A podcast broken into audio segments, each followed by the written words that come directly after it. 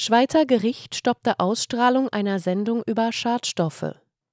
Der Sender RSI plante, über die Kontamination von Schweizer Seen und Flüssen durch PFAS zu berichten. Das erstinstanzliche Zivilgericht in Genf verhinderte dies. Sie hören einen Podcast von Transition News. Der folgende Beitrag wurde am 4. Oktober 2023 von Konstantin Demeter veröffentlicht. Hinter den Kulissen des Klimahypes spielt sich die wahre Tragödie ab. Die Welt wird vergiftet. Inzwischen regnet es selbst in den entlegensten Regionen wie der Antarktis oder dem tibetischen Hochland toxische, vom Menschen hergestellte Chemikalien. Letztes Jahr fanden Forscher der Universität Stockholm und der Eidgenössischen Technischen Hochschule Zürich heraus, dass die Grenzwerte für per- und polyfluorierte Alkylverbindungen, kurz PFAS, im Regenwasser weltweit überschritten sind. Auf 52 bis 84 Milliarden Euro werden die jährlichen Gesundheitskosten in den Ländern des europäischen Wirtschaftsraums im Zusammenhang mit der Exposition von PFAS-Schadstoffen geschätzt. Sie können unter anderem Leberschäden, Schilddrüsenerkrankungen, Fruchtbarkeitsstörungen und Krebs verursachen. Da sie schwer abbaubar sind, werden sie auch ewige Chemikalien genannt. Letzten Freitag plante nun die Sendung Pattichiari des italienischsprachigen Schweizer Senders RSI einen Bericht über PFAS auszustrahlen. Darin hatte gezeigt werden sollen, welche Schweizer Seen und Flüsse am stärksten mit diesen Stoffen belastet sind. Dazu kam es jedoch nicht, wie die Chino News berichtete. Das erstinstanzliche Zivilgericht in Genf, Tribunal de Première Instance, blockierte die Sendung. Dies teilte RSI selbst mit und erklärte, die geplante Reportage war Gegenstand einer vorsorglichen Verfügung, die heute vom Genfer Tribunal de Première Instance auf Antrag der Anwälte eines wichtigen Genfer Unternehmens mit einer Niederlassung im Tessin erlassen wurde und die uns verbietet, die von uns gesammelten Informationen zu veröffentlichen. Der Richter beschloss als dringende Maßnahme, wie es das Gesetz erlaubt, die Sendung zu blockieren, ohne die Parteien zur Verhandlung vorzuladen.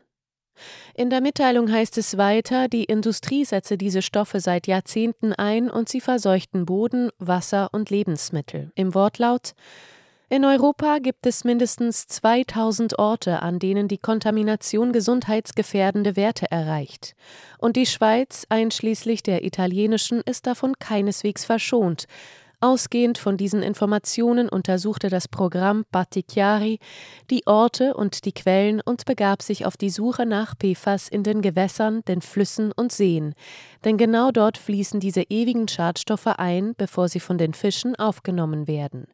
Dieses Thema stand an diesem Abend auf dem Programm der an die Verbraucher gerichteten Sendung.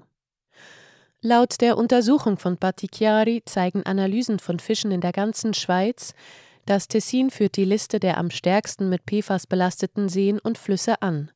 Laut RSI haben die untersuchten Fische Schadstoffe in Mengen aufgenommen, die für die menschliche Gesundheit wirklich besorgniserregend sind. Wie RSI informiert, begleiten uns diese chemischen Verbindungen, oft ohne unser Wissen, in unserem täglichen Leben. Sie befinden sich beispielsweise in Pfannen, wasserdichten Stoffen, Verpackungen, Feuerlöschschaum und sogar im Toilettenpapier. Die Europäische Union erwägt eine Verschärfung der Vorschriften und Verbote.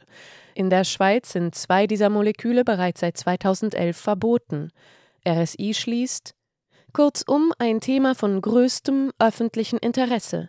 Und genau aus diesem Grund behält sich RSI unter Beachtung des Gerichtsbeschlusses das Recht vor, alle ihm zur Verfügung stehenden rechtlichen Mittel einzusetzen, um seiner Informationspflicht angemessen nachzukommen. Anfang dieses Jahres veröffentlichte die Zürcher Hochschule für angewandte Wissenschaften eine Untersuchung, die sie in Zusammenarbeit mit der Nationalen Bodenbeachtungsstelle NABO bei Agroscope im Auftrag des Bundesamtes für Umwelt durchgeführt hat. Darin wurde erstmals systematisch der Gehalt von 32 PFAS-Verbindungen in Schweizer Böden untersucht und ausgewertet. Die beiden Verbindungen PFOA, Perfluoroktansäure und PFOS, Perfluoroktansulfonsäure, seien dabei in allen 146 Proben aus Oberböden gefunden worden. Aufsummiert über alle 32 analysierten PFAS-Verbindungen seien in 80 Prozent der untersuchten Böden zwischen 0,5 und 4,1 Nanogramm dieser Stoffe pro Kilogramm Bodentrockensubstanz gefunden worden. Eine spezifische Quelle der PFAS konnten die Forscher nicht ausmachen. Sie hörten einen Podcast von Transition News. Mein Name ist Isabel Barth. Ich wünsche Ihnen einen schönen Tag, bleiben Sie gesund und ich sage bis zum nächsten Mal. Dieser Podcast konnte nur entstehen, weil zahlreiche Leserinnen und Leser Transition News regelmäßig durch Spenden unterstützen. Wenn auch Sie uns unterstützen wollen, klicken Sie den entsprechenden Button auf unserer Webseite an. Vielen Dank und merci vielmal.